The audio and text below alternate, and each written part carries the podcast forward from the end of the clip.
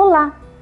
A nossa história de hoje é uma lenda indígena que conta a origem da erva mate, da coleção Brincando de Folclore da turma da Mônica.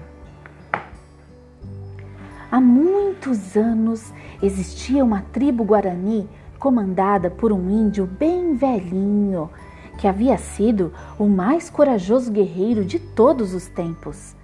Todos os dias ele relembrava as caçadas, missões e batalhas de que havia participado. Porém, por causa de sua idade avançada, já não podia mais reviver aquelas aventuras e isso o deixava infeliz.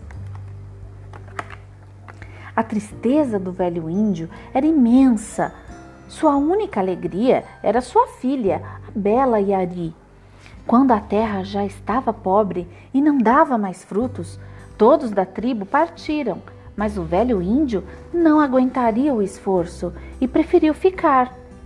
Yari ficou com seu pai.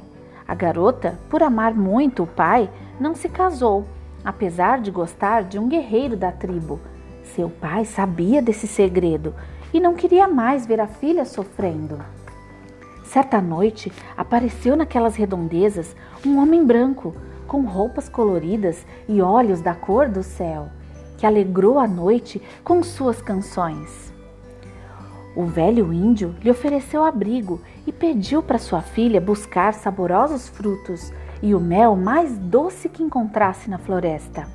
No dia seguinte, o homem branco disse que era mensageiro de Tupã, o deus do bem, e que atenderia a qualquer pedido daquele índio tão generoso.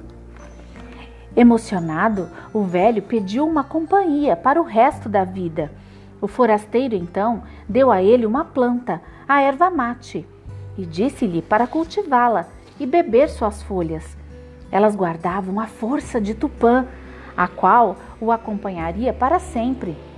Em seguida, o mensageiro agradeceu a Yari e a transformou na protetora das florestas e deusa dos ervateiros, as pessoas que cultivam a erva, a erva mate.